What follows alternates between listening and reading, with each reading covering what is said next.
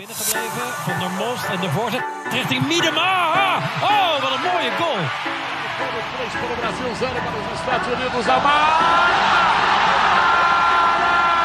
Agora, agora, agora, agora, agora, agora, agora! A run on that side, no foul given.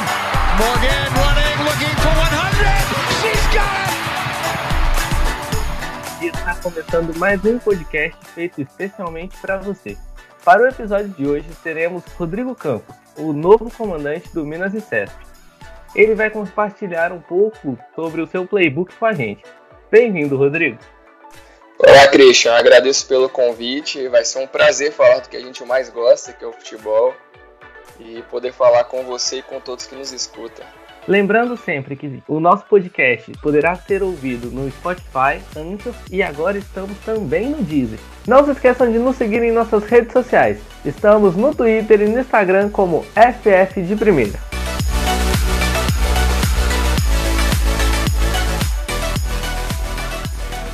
Podcast de primeira.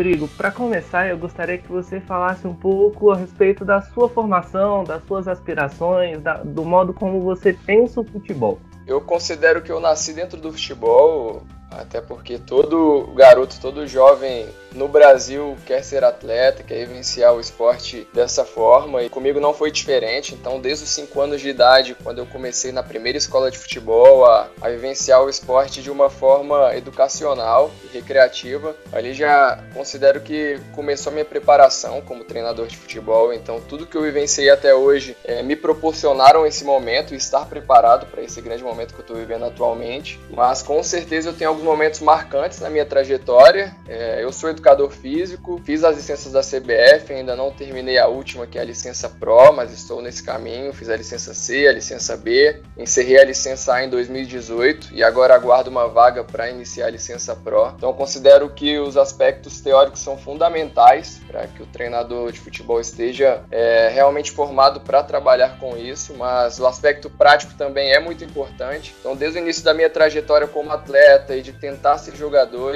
aos 18 anos eu decidi estudar. Sabia que para mim seria muito difícil vivenciar o esporte de uma forma prática, né? Mas queria estar inserido no futebol de outra forma. Foi quando eu decidi me tornar técnico de futebol. Então, considero que toda a experiência que eu tive prática e teórica me proporcionaram hoje o preparo que eu necessito para essa oportunidade no Minas Brasília. Momentos marcantes que eu tive como treinador de futebol ou como auxiliar técnico, um deles foi a minha primeira experiência internacional, quando eu fui para a Arábia Saudita em 2015. Esse momento foi determinante para minha trajetória. Eu tinha vivenciado quatro anos com futebol educacional, que são escolas de futebol, e foi meu primeiro momento no esporte profissional competitivo. Era uma comissão toda de gaúchos e pessoas que me ajudaram muito, que me ensinaram bastante, e eu considero que eles são determinantes para minha construção de ideias, para minha para minha carreira. É, teve um outro momento que foi aqui em Brasília mesmo, no Legião DF, é um clube aqui da região e que eu trabalhei na base por dois anos, na categoria sub-17. Foram experiências muito importantes para mim. É o clube que eu tenho mais jogos oficiais como treinador. Uma outra experiência também determinante para mim foi quando eu fui para a Ferroviária. Trabalhei lá no final de 2018 até o início de 2019. Foi uma experiência curta, mas que me proporcionou um ambiente de aprendizado muito grande, porque lá é um dos, para quem não sabe, é um dos clubes formadores da CBF. Eu trabalhei lá na categoria de base como auxiliar técnico do Sub-17. Então, estar inserido naquele ambiente que é um ambiente que é correlacionado a ideias, a formação, ao entendimento na totalidade do ser humano, não apenas no entendimento desportivo. Isso para mim foi muito importante. E por último, no último ano eu trabalhei aqui em Brasília como auxiliar técnico no Capital DF, como auxiliar no Sub-20, que foi com o meu mentor no futebol. É, acredito que eu vou ter espaço para falar um pouquinho dele ao longo da nossa conversa, mas foi um momento marcante para mim, porque é uma pessoa que é uma referência, tanto na vida quanto profissional. Então, esses quatro momentos foram marcantes e que eu sempre vou levar, mas não, com certeza não são os únicos, porque eu conheci muitas pessoas ao longo da minha trajetória, tanto nos cursos quanto no dia a dia mesmo profissional, que me proporcionaram aprendizado e que me proporcionaram estar hoje no momento que eu estou, mas que esses momentos sim estão marcados na minha história para sempre. Na sua resposta, você cita um mentor. Eu gostaria de saber um pouco mais. Quem é, o que você aprendeu, que ideias ele te agregou.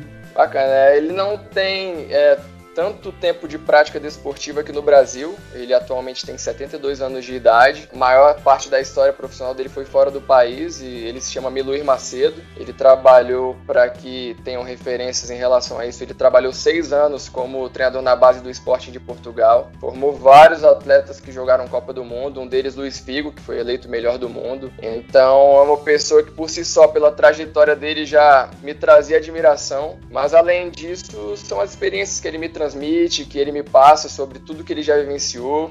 É uma pessoa que eu converso bastante e me dá muitos conselhos, não só do futebol, mas tomadas de decisão da vida, e que é muito importante isso, né? Sei que poucas pessoas têm uma referência assim, e desde o início da carreira, e comigo aconteceu, então eu tenho uma gratidão em relação a isso, uma pessoa que eu converso diariamente e que contribui bastante, tanto para minha formação profissional quanto para minha formação pessoal. Falando sobre as ideias, aprendi também a não ter nenhuma ideia fixa, a me adaptar em lugares onde eu estou inserido. Isso foi uma das coisas que ele me passou ao longo das nossas conversas e trouxe para minha para o meu ambiente profissional. Isso é uma das coisas que eu faço. Não gosto de chegar já com uma ideia formada de jogo, com, com um pensamento fixo do que eu vou fazer dentro de um grupo de trabalho. Eu prefiro chegar lá e me adaptar. E considero que é um caminho, não é o único caminho, mas eu trago para mim como um caminho vencedor, sim. Você saber se adaptar, saber se inserir num ambiente ambiente que você está. E é dessa forma, pensando profissionalmente, é dessa forma que ele me passa, além questão de gestão de grupo, de como abordar um atleta, como não abordar, o que fazer para que eu me torne um treinador tão vencedor quanto ele é ou quanto ele foi. Legal, é, é difícil a gente ver esse tipo de relação hoje em dia, né? Geralmente a gente vê inspirações, por exemplo, Klopp, Guardiola, até mesmo Mourinho. É interessante ver um treinador citando alguém de tanta experiência assim. Na sua primeira resposta, você citou um pouco sobre a Arábia Saudita. Lá você trabalhou como auxiliar. Eu gostaria que você falasse um pouco mais a respeito disso. O que você aprendeu lá no quesito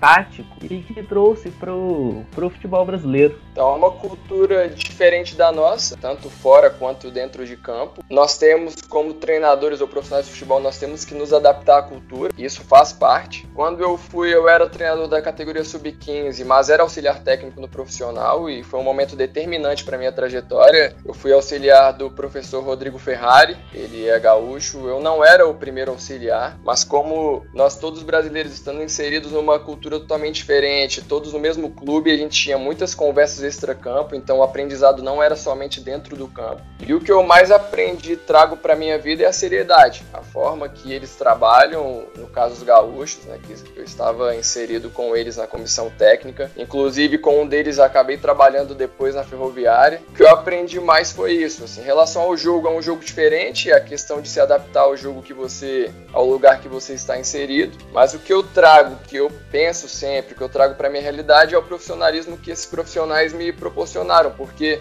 eu nasci em um ambiente que não tem tanta tradição no futebol brasileiro, que é Brasília, e não tenho tantas referências aqui que eu pudesse conviver e presenciar e crescer com eles. Tenho algumas sim. É, inclusive pessoas que saíram daqui de Brasília e estão vivenciando o futebol de uma forma competitiva no Brasil em clubes bons, mas eu não tinha nem os conhecido naquele momento quando eu fui para lá. Então, assim, o que eu aprendi foi muito isso. For, foram pessoas que se tornaram referências para minha vida profissional, sabe? Eu tenho esse mentor que eu tive a oportunidade de trabalhar com ele no último ano, mas eu não tinha tido nenhum contato prático com ele. Com esses profissionais em 2015 eu tive. E foi muito bom para mim, assim, vivenciar esse momento. E é isso. Eu acredito que referenciais são importantes, como você citou. Não é só esse que eu citei para você, então todas as pessoas pessoas que passam na minha trajetória se tornam referências para mim. E os gaúchos, esses que eu trabalhei, liderando o processo do professor Rodrigo Ferrari, foram determinantes para que eu me tornasse mais profissional. Pesquisando um pouco sobre você, eu vi também que você teve uma experiência, uma experiência de estágio na seleção etíope, apenas com 24 anos, o que chega a ser curioso, um treinador tão novo e já num projeto que envolve uma seleção.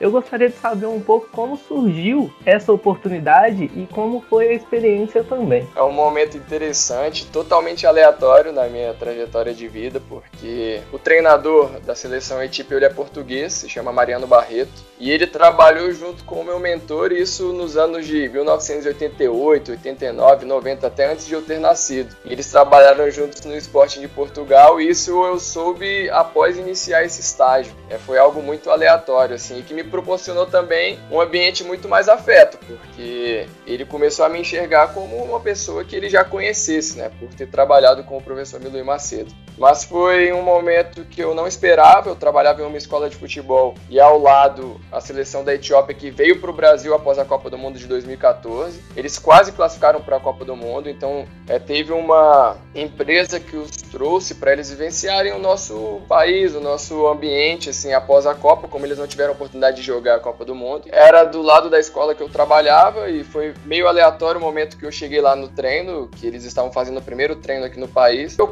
fui apresentado ao professor e conversei com ele sobre a possibilidade de estagiar lá, de ficar acompanhando nesse processo que eles estivessem aqui e foi, foi totalmente aceito, tanto pela comissão técnica portuguesa, tanto pelos etíopes e foi muito interessante, muito bacana, assim, um momento para mim que vai ficar marcado para sempre. Estar com um treinador e com um auxiliar que são portugueses, que são referenciais em relação ao conhecimento teórico no mundo do futebol é gratificante, sabe? Eu aprendi muito com eles, é correlacionando também ao aspecto profissional, a estudar o jogo, a entender melhor o processo do jogo. E eles vivenciaram um momento que era diferente do que estar numa equipe profissional de alto nível, porque os jogadores etíopes, mesmo estando na seleção, tinham uma defasagem de, forma de formação porque lá eles iniciam um pouco depois a formação e tem alguns deles que nem passam pela formação de atletas, né, pela categoria de base. Então era um trabalho um pouquinho diferente do que uma seleção faz quando se tem os melhores jogadores disponíveis, mas foi um momento muito rico de informações, como eu citei, totalmente aleatório, mas que foi marcante para minha trajetória profissional. Você citou um pouco da defasagem da formação desses atletas, trazendo para o futebol feminino. O cenário que você encontrou no Minas e tem muito dessa defasagem na formação, essa defasagem técnica. Como é que você vê isso no atual cenário do futebol feminino, incluindo o atual elenco? Eu nem gosto de fazer comparativos em relação ao masculino, que é onde eu me formei e trabalhei nos últimos 10 anos, porque são realidades diferentes. Mas o que eu encontrei no cenário não só da nossa equipe, mas no cenário feminino, é um momento de evolução um momento que acontece tanto a questão da obrigatoriedade para as equipes masculinas terem o futebol feminino, isso aí influencia também bastante para que o futebol seja visto de uma forma mais profissional e acredito que ao longo da, do tempo as coisas vão acontecer sim, mas o que eu encontrei é, na minha equipe especificamente, depois eu falo sobre o futebol feminino no contexto geral. A minha equipe faz um trabalho de formação desde o início da sua trajetória, que foi em 2012, até 2018, que foi o ano que fomos, que eu não estava presente, mas mas que o nosso clube foi campeão brasileiro da A2, eram atletas apenas de Brasília, então era um trabalho totalmente de formação de atletas e potencializá-las no profissional. E agora nós temos um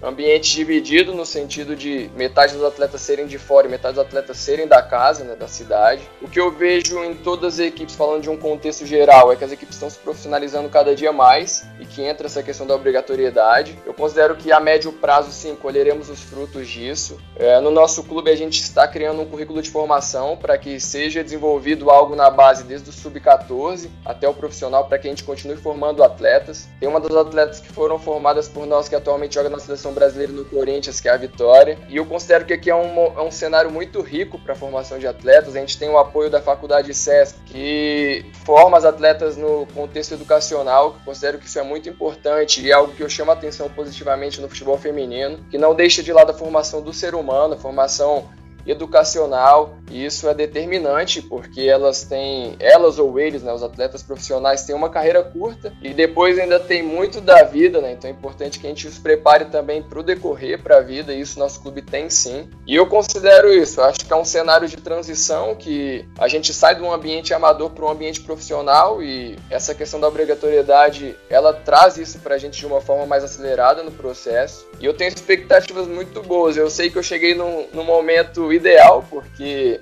as pessoas que estão mais tempo inseridas no futebol feminino bateram muito cabeça, brigaram muito para que tivesse hoje um ambiente mínimo de estruturação como nós temos hoje. E eu tenho aproveitado bastante isso. Eu quero colaborar, quero poder é, passar um pouco do que eu tenho, colaborar no currículo de formação do nosso clube, colaborar a médio prazo para que a gente possa ter um ambiente profissional cada dia mais. E eu enxergo dessa forma, em total ascensão o futebol feminino. Você citou um ponto muito importante que é educação, que é o que nós cobramos até do futebol masculino. Que eles ficam preocupados em construir o produto final, que é o atleta de alto nível, mas esquece do lado humano. Isso que você falou sobre educação é muito importante. Vale dar os parabéns à equipe. Bom, Rodrigo, eu gostaria agora que você comentasse um pouco como surgiu o convite para você assumir a equipe do Minas. Então, foi após a quarta rodada do Campeonato Brasileiro A1. Eu acabei por substituir o professor Singo e o professor Damião, que são referências para minha trajetória profissional, são determinantes na história do clube. Então, quando eu recebi esse convite após eles saírem, tem uma responsabilidade muito grande pra, por substituir dois profissionais tão capacitados. Mas aconteceu após o último jogo que a equipe perdeu, me ligaram para que a gente pudesse conversar pessoalmente, fizemos uma reunião e dentro disso acertamos que a partir daquele momento eu seria o treinador. Num primeiro momento eu entrei com o departamento de futebol do clube, então já estavam inseridos no processo preparador físico, preparador de goleiros, os analistas, o auxiliar de preparação física.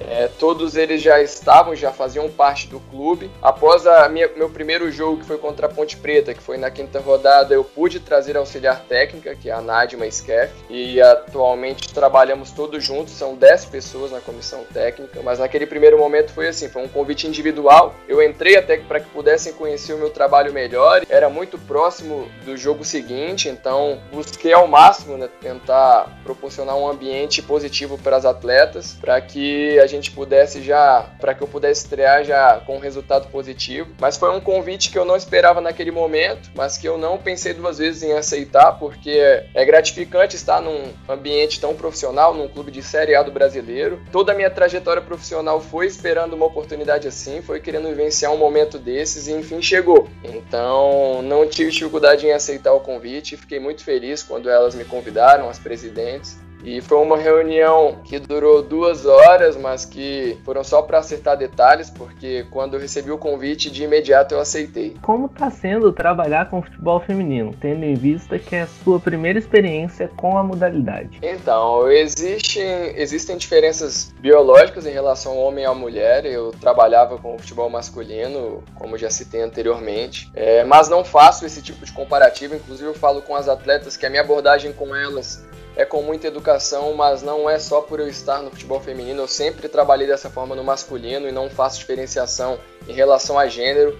Continuo as cobrando como eu cobrava antes, então não vejo diferença nesse sentido. Existem, logicamente, as diferenças biológicas, então tem fatores hormonais que podem influenciar alterar o desempenho de alguma delas no treino, mas isso é conversado e solucionado rapidamente. Então, mesmo sendo minha primeira oportunidade num time feminino, não me gerou nenhum, nenhum estranhamento ou não tenho, não tenho tido nenhum tipo de dificuldade, porque as atletas, principalmente o que eu tento buscar num ambiente que eu estou inserido, sendo ele masculino feminino, é o profissionalismo das pessoas que eu estou, entre aspas, liderando no processo. E isso elas têm de sobra. São atletas extremamente profissionais, sedentas ao aprendizado, me receberam muito bem. Então, tudo que eu posso falar são coisas boas. É, infelizmente aconteceu essa situação naquele momento da pandemia, então atrapalhou bastante né, o, o desenvolvimento do meu trabalho, do trabalho da comissão técnica, mas nós temos que entender que é algo relacionado à vida, que é muito maior do que o futebol, né? Então faz parte. É, nós estamos aproveitando aproveitando esse momento para realizar algumas coisas que naquele momento, quando eu assumi, eu não tive tempo para aprofundar em relação à ideia de jogo, essas coisas, a conhecer melhor as atletas. Mas eu as vejo como profissionais do futebol. Eu não olho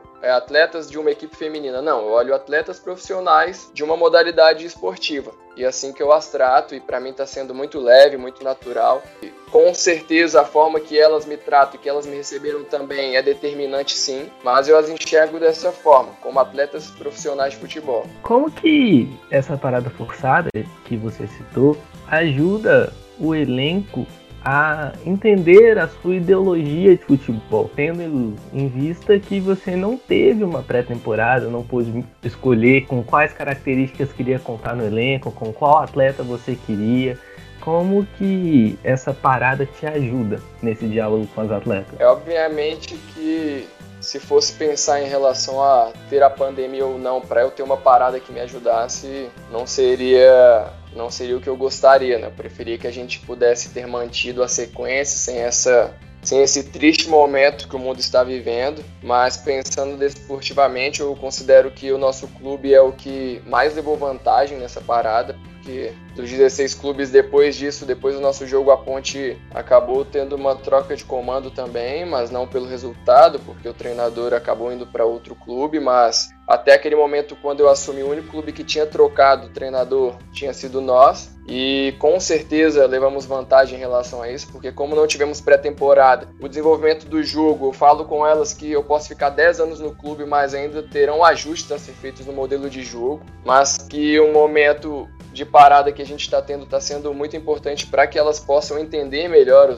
o que nós queremos para a equipe, para que eu possa também conhecê-las melhor, porque isso é determinante. Eu não consigo dividir a gestão de grupo ou a forma de abordagem com os atletas ou com as atletas do que a gente vai vivenciar dentro do campo como modelo de jogo. Então, as conhecer melhor é determinante também nesse momento. O que nós temos feito em relação a isso é desenvolver é, algumas dinâmicas. É, o departamento de análise, que sou eu, a auxiliar técnica e os analistas de desempenho, nós desenvolvemos algumas, algumas dinâmicas com perguntas e respostas, análise de adversários, análise de jogos de seleções, sempre correlacionando ao que a gente vai cobrar delas e passar para elas em relação ao modelo de jogo. Está sendo um momento de muito aprendizado, um momento muito importante para nós. Tenho certeza que seremos beneficiados em relação a isso. Tem algumas coisas aleatórias no jogo que a gente não pode determinar em relação a conquistar resultados ou não, mas que com certeza essa parada foi esse momento que a gente está tendo com elas é melhor do que se não tivesse esse momento. A gente está aproveitando da melhor forma, a gente tem várias atividades no dia a dia do clube. A nossa preocupação nesse momento é para não saturá-las, porque já são mais de dois meses parados. É muito, é muito conceito, muito conhecimento teórico e daqui a pouco elas se cansam disso. Então a gente está tentando criar algumas dinâmicas diferentes. Inclusive na última semana nós tivemos uma live de música. É, um músico fez um, uma apresentação para as atletas, uma apresentação surpresa, elas achavam que era algo correlacionado ao jogo, mas era uma live não correlacionada a estudos era um momento de limpar a mente, de se distrair. Então a gente está tentando equilibrar ao máximo isso. Mas tudo que eu posso e nós da comissão podemos aproveitar esse momento, como eu não tive uma pré-temporada, nós estamos aproveitando. Os atletas estão se preparando fisicamente também em casa, mas claramente tem uma perda de, de intensidade muito grande. Como você pensa em trabalhar isso quando voltar? Qual o período, o prazo mais ou menos que você estima para que as atletas estejam com o nível físico adequado para voltar a exercer o futebol desejado? Hoje nós temos um departamento de futebol muito grande dentro do clube, com pessoas extremamente capacitadas. É, eu busco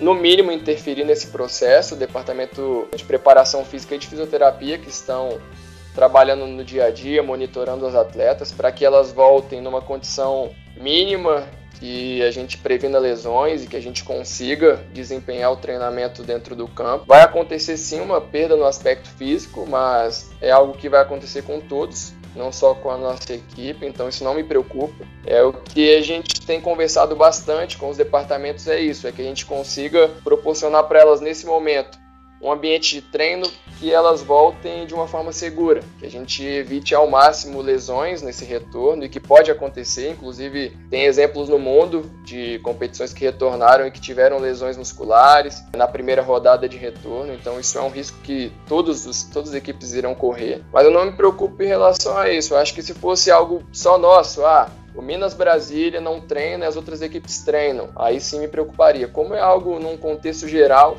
a gente tem tentado fazer ao máximo para que elas estejam bem e tenho certeza que o departamento de preparação física e de fisioterapia prepararão um cenário ideal para o nosso retorno. Agora falando, voltando a falar sobre a sua chegada no Minas, É, como você se preparou para esse desafio? E aí eu me refiro a você enquanto treinador, já que você chegou já com o elenco montado, você olhou as peças e pensou, ah, às vezes eu não tenho aquela 10 clássica que eu gosto de jogar, ou não tenho aquela ponta tão rápida, aquela ponta que recompõe bem o meio campo. Como que você se preparou para isso? Encontrou o elenco, falou, ó, oh, o elenco que eu tenho é esse, então eu vou é, trabalhar dessa forma.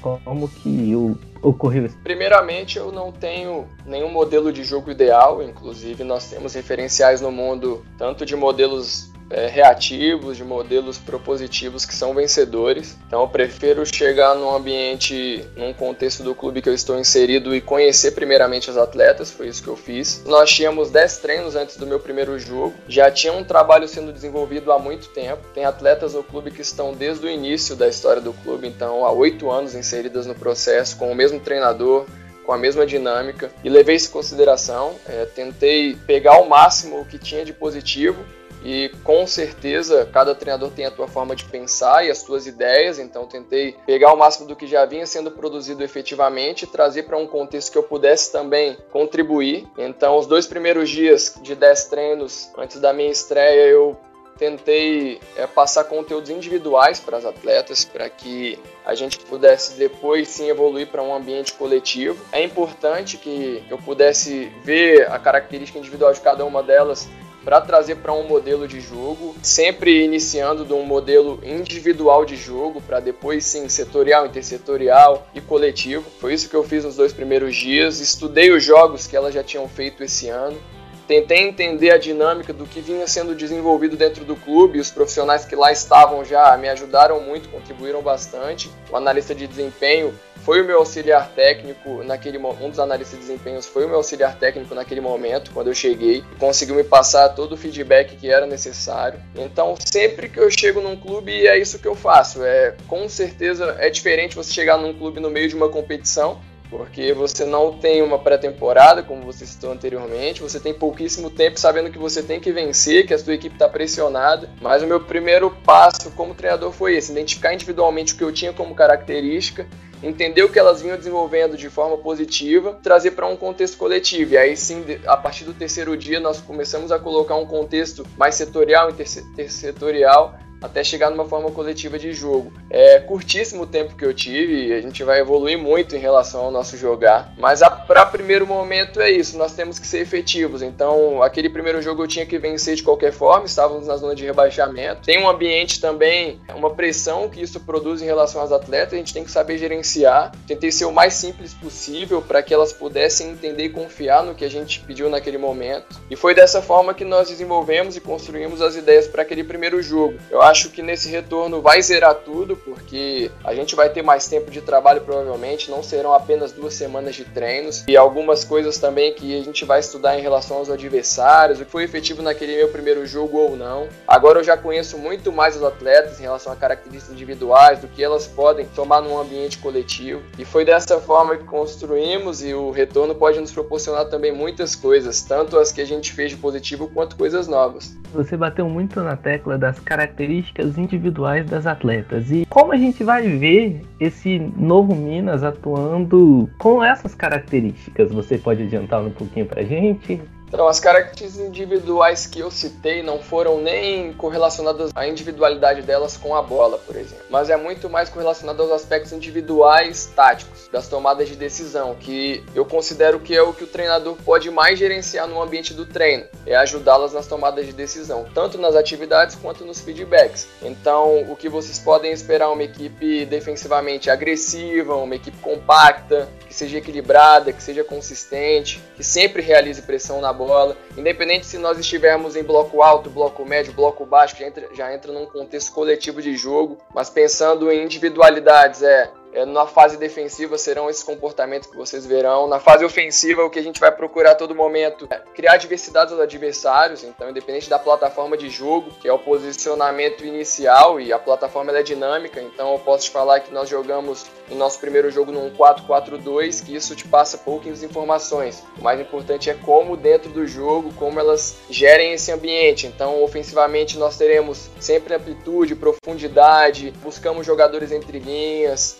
é, sempre ter mais um apoio ao portador da bola então, não, e não jogar necessariamente apenas com passes curtos. A gente vai, é, eu vou buscar passar, passar para elas sempre um contexto de que elas se adaptem ao jogo. Então, é o nosso papel como comissão técnica desenvolver realidades no treino e cenários nos treinos que sejam complexos e que sejam diferentes para que a gente chegue num jogo e a gente possa criar diversidade aos adversários, como eu citei no objetivo inicial. É isso, eu acredito que o cenário do treino é determinante para o que elas produzem no jogo. Não gosto de falar sobre posição. O primeiro dia quando eu cheguei para conversar com elas eu falei sobre isso, porque às vezes é, cria um ambiente de insegurança dentro do grupo do seguinte, uma atleta ela, ela joga de lateral, só que ela faz mais de uma função, ela faz mais de uma posição no campo, então ela joga de lateral e de meia. Às vezes se você não abre, pelo menos eu gosto gosto dessa forma de abordagem com elas. Se eu não explico que não existe mais posição, existe função, ela acha que uma atleta está sendo improvisada numa posição que ela é da posição. Então eu falo com ela sempre em relação a isso de função. Um atleta desempenha uma função pelo corredor lateral de forma efetiva, tanto na fase defensiva quanto na fase ofensiva, ela pode sim jogar mais em mais de uma posição. Isso também é determinante. Eu gosto sempre de abordar assim, individualmente falando, tanto na fase defensiva, tanto na fase ofensiva, quanto correlacionado a funções no jogo. Você citou um pouco sobre tomadas de decisões e um dado curioso é que os atletas tomam em média 2.500 decisões em uma partida. E eu gostaria de saber como você trabalha essas tomadas de decisões no treino. O mais importante é que elas entendam o cenário que elas estarão inseridas naquele dia. Elas têm que entender inicialmente a atividade. Existem tomadas de decisão que são totalmente intuitivas, e tem que ser assim, mesmo a tomada de decisão aprendida, ela dentro do jogo, ela às vezes e na maioria das vezes nem é pensada, ela é sim intuitiva. E é de acordo com as experiências práticas que ela teve anteriormente. Então eu não descarto tudo que a atleta vivenciou até esse momento, quando inicia o trabalho comigo, mas o que eu penso é criar cenários para que elas é, possam realizar mais tomadas de decisão e que sejam num ambiente que não seja totalmente engessado, mas que exista uma complexidade sim nas ações, para que ela seja preparada preparada para tudo no treino. Um exemplo para tudo no jogo. Um exemplo prático dessa situação é quando fazemos uma atividade de campo reduzido, é, que a bola está ali a todo momento com todas as atletas. Então, se você faz uma atividade com poucas atletas no espaço curto, nós chamamos de centro de jogo, que é o espaço próximo à bola. Então, quanto mais o atleta está próximo à bola, mais tomadas de decisão ele vai tomar referentes à bola, que é o centro do jogo. Então, nessas atividades existem muitas tomadas de decisão e quando nós queremos a aquisição de alguns comportamentos é feito assim, a gente diminui o campo para que ela possa vivenciar mais vezes a tomada de decisão. E é dessa forma que eu gosto de fazer. Continuando o exemplo prático, o timing de transição, que eu acredito que é determinante hoje no jogo de futebol. Nós falamos muito sobre organização ofensiva, sobre organização defensiva, que é quando temos ou não a bola, mas eu considero que hoje para os resultados é determinante quando perdemos a bola ou quando roubamos a bola. E para se virar uma chavinha é bem complexo para você fazer um atleta entender e, e, acelerar esse processo de mudança de comportamento. Então a gente traz para um ambiente de campo reduzido e o atleta ali ele tá com a bola, depois de 10 segundos ele tá sem a bola, depois de 5 segundos ele tá com a bola novamente. Então tem aquela troca da fase defensiva para ofensiva a todo momento. Isso é correlacionado à tomada de decisão. Não somente a tomada de decisão quando eu tenho a bola, mas a tomada de decisão em relação aos comportamentos que eu citei anteriormente, que é abrir campo, que é dar profundidade, ou que é pressionar a bola, ou que é ter uma cobertura para tornar a equipe um pouco mais equilibrada, mais consistente. Então, assim, tudo isso é relacionado às tomadas de decisão individuais, não somente quando você tem a bola. Então, nós fazemos dessa forma. Quando queremos trabalhar ao máximo isso, são em cenários menores, mais fragmentados, mas que elas se estimulem a todo momento a ter decisões dentro do jogo. Você estreou com uma goleada em cima da Ponte Preta. Eu gostaria que você comentasse um pouco a respeito da sua estreia, o que, que você sentiu na estreia, o que, que você achou da equipe na estreia. A equipe atuou de, da maneira que você esperava? Assim, é um ambiente que era novo para mim, então o primeiro sentimento que eu tive após o jogo foi de alívio, que eu não sabia o cenário que eu encontraria no jogo. É muito diferente você ver pela televisão, ver por vídeo, como eu já tinha assistido a Ponte, que era o meu primeiro adversário, ou os nossos jogos, então me gerou uma expectativa, estava ansioso para aquele primeiro momento, mas Foi, foi um momento muito feliz na minha trajetória, porque como eu citei no início, eu esperava bastante, me preparei tanto para chegar numa primeira divisão de campeonato brasileiro, enfim, chegou essa oportunidade. Então, toda aquela sensação de ansiedade, de expectativa, depois do jogo foram retiradas de mim. E é obviamente quando um treinador vence um jogo, ou independente do resultado, ele já começa a pensar no outro jogo naquela, naquele mesmo dia, e comigo não aconteceu diferente, e é uma das questões que nos traz ansiedade, né? Esperar o nosso próximo jogo e querer vou retornar aos campos. Mas eu já sabia que seria algo positivo, que as atletas me proporcionaram desde o primeiro dia, pela forma que elas me receberam, eu já tinha visto que eu tinha feito a escolha certa, que eu estava num ambiente realmente que seria muito bom para mim. E o dia a dia de trabalho, tudo que foi desenvolvido nos treinos, foram me gerando expectativas positivas. Não me surpreendi com o resultado ou com a forma que nós jogamos, porque elas têm bastante potencial. Elas estão muito preparadas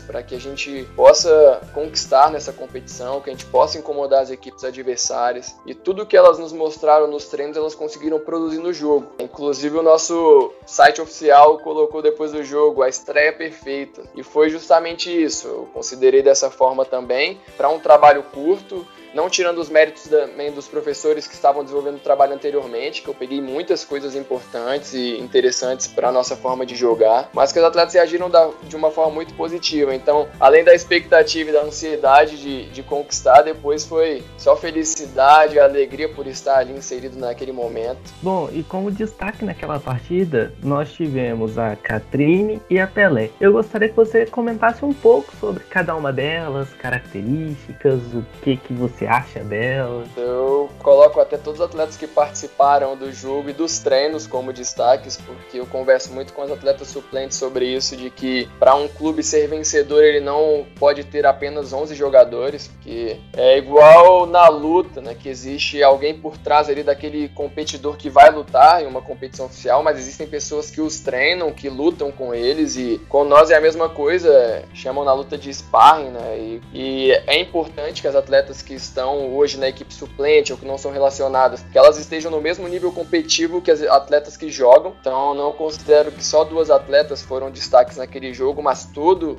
o nosso ambiente de atletas, as 32 que fazem parte do nosso grupo, até as atletas que estão lesionadas, mas que naquele momento passam algo motivacional, que mostram que conseguem conversar com as atletas individualmente ou dentro do grupo mesmo, mas que estão ali com a gente, que não nos abandonam. Então, todos foram determinantes para aquele jogo. Mas citando a Catrine e a Pelé, são jogadoras muito diferentes, jogadoras que nos proporcionam, pensando na fase ofensiva, que foi o destaque do nosso jogo, é, são atletas que trazem coisas diferentes para o nosso jogo. A Pelé é uma jogadora totalmente vertical, uma jogadora muito forte no um contra um, uma jogadora que consegue nos dar vantagem no último terço do campo, consegue romper bem, sabe atacar espaço muito bem, e ela fez isso de uma forma brilhante no nosso jogo. A Catrine é uma jogadora criativa e que nos possibilita é, N possibilidades na fase de construção de jogadas, de criação de jogadas. Também fez gols, né, finalizou, mas ela é uma jogadora, por ser criativa, é uma jogadora determinante para o nosso processo de construção e nossa fase ofensiva. São atletas que se completam, como as outras atletas também do grupo, que eu tenho falado muito sobre isso, que a nossa maior força não são as individualidades, é o coletivo. Eu citei, eu sei que eu citei aqui muitos exemplos individuais, né, de intervenções que eu tenho feito, que a gente vem desenvolvendo, mas a força maior do nosso grupo é o coletivo. Tá? Tanto correlacionado ao extra-campo quanto correlacionado ao campo. Acredito que se no final do ano nós formos vitoriosos nessa competição, é, não teremos um destaque ou outro. Será, vocês falaram sobre a coletividade do grupo. Você falou sobre a esperança do final do campeonato. E aí eu gostaria de saber um pouco sobre o que você acredita que o Minas vai brigar na competição. Então, quando eu entrei, a primeira conversa foi sobre isso. Qual que era a expectativa do clube para esse ano? E o que foi me passado pelas presidentes presidentes é que inicialmente era estar no G8,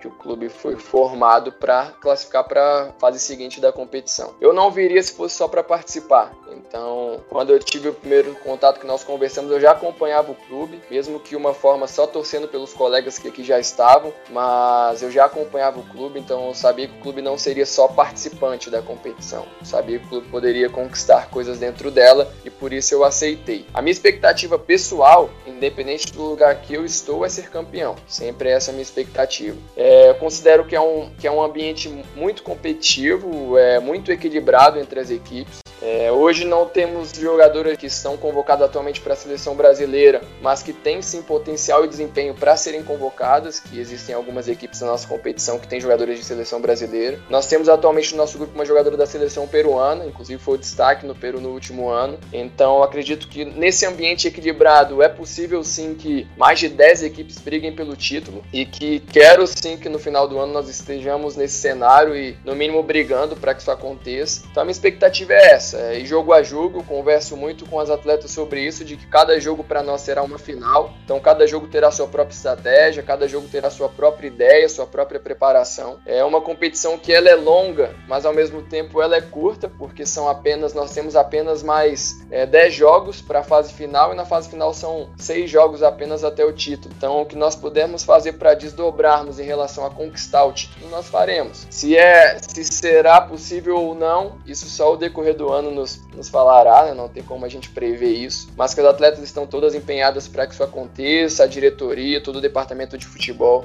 A gente vai trabalhar para que isso aconteça. Pensando inicialmente no que o clube nos mostrou em relação a objetivos, que é ficar entre os oito, e depois se inicia uma outra competição. É esse o meu pensamento. Eu tenho conversado com as atletas sobre essa preparação mental, para que nós estejamos preparados, independente do, do cenário que a gente enfrente numa fase final, porque tem ambientes que são difíceis de lidar, existe pressão da torcida, existem é, vários fatores que são determinantes, então a preparação mental vai ser muito importante para nós, então eu falo sobre isso também e considero que a gente vai estar sim apto com relação à preparação mental, preparação física, técnica, tática para conquistar. Não sei se será possível, mas o meu desejo é esse. Para encerrar, eu gostaria que você falasse um pouco a respeito do seu futuro, o que que você sonha, o que que você espera pro futuro do Rodrigo como treinador. Eu sou novo, né? eu tenho 29 anos, mas são 10 anos de carreira, então ao mesmo tempo que eu sou novo de idade, eu estou há muito tempo trabalhando e me potencializando em tudo que eu faço para que eu possa sim vivenciar cenários como esse atual. O meu primeiro objetivo foi realizado nesse momento, que é trabalhar numa Série A do Brasileiro, mas tenho muitos desejos individuais e coletivos pensando no clube que eu trabalhar. Quero sim trabalhar um dia numa seleção brasileira. Penso agora nesse momento como eu fiz a transição para o futebol feminino, ter experiências a médio e longo prazo dentro do futebol feminino,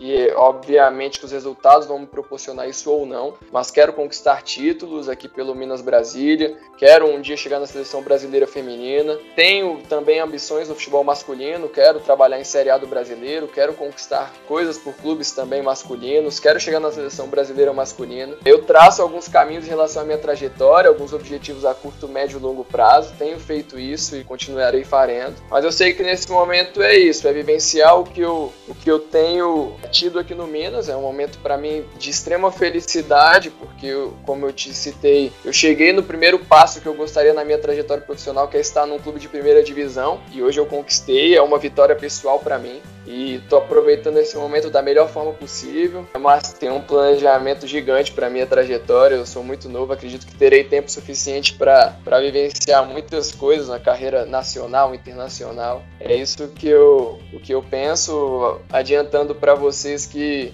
é, iniciarei também uma preparação mental, além das atletas, né? Eu sempre busquei informações em relação a isso, agora eu estou me aprofundando, então é algo também que eu considero até para treinadores, treinadoras que estão nos escutando nesse momento, eu considero determinante e vou buscar me aprofundar ao máximo é, na preparação mental para que eu possa potencializar a minha gestão de grupo, potencializar o meu dia a dia com as atletas. E é isso, é continuar me preparando ao máximo e aproveitando, porque se a gente também almeja, só fica olhando lá para frente, a gente não vive. E eu tenho aproveitado cada dia aqui no Minas, tenho curtido demais esse momento. Estar num clube tão grande, um dos principais clubes do futebol brasileiro, para mim é, é extremamente gratificante.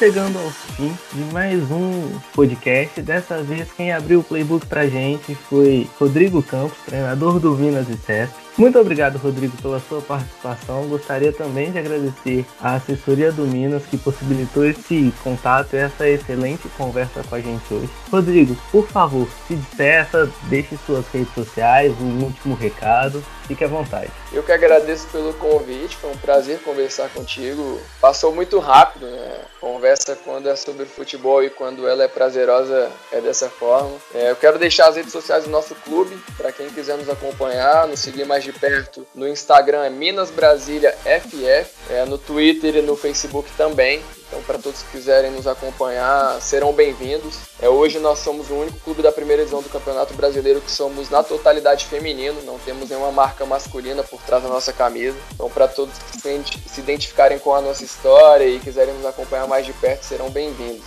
É isso aí, nós que agradecemos a participação. Lembrando sempre que o nosso podcast poderá ser ouvido no Spotify, Anchor e agora estamos também no Deezer. Então não perca, ative a notificação e fiquem atentos às nossas redes sociais para saber quem será o próximo convidado. Muito obrigado e até a próxima.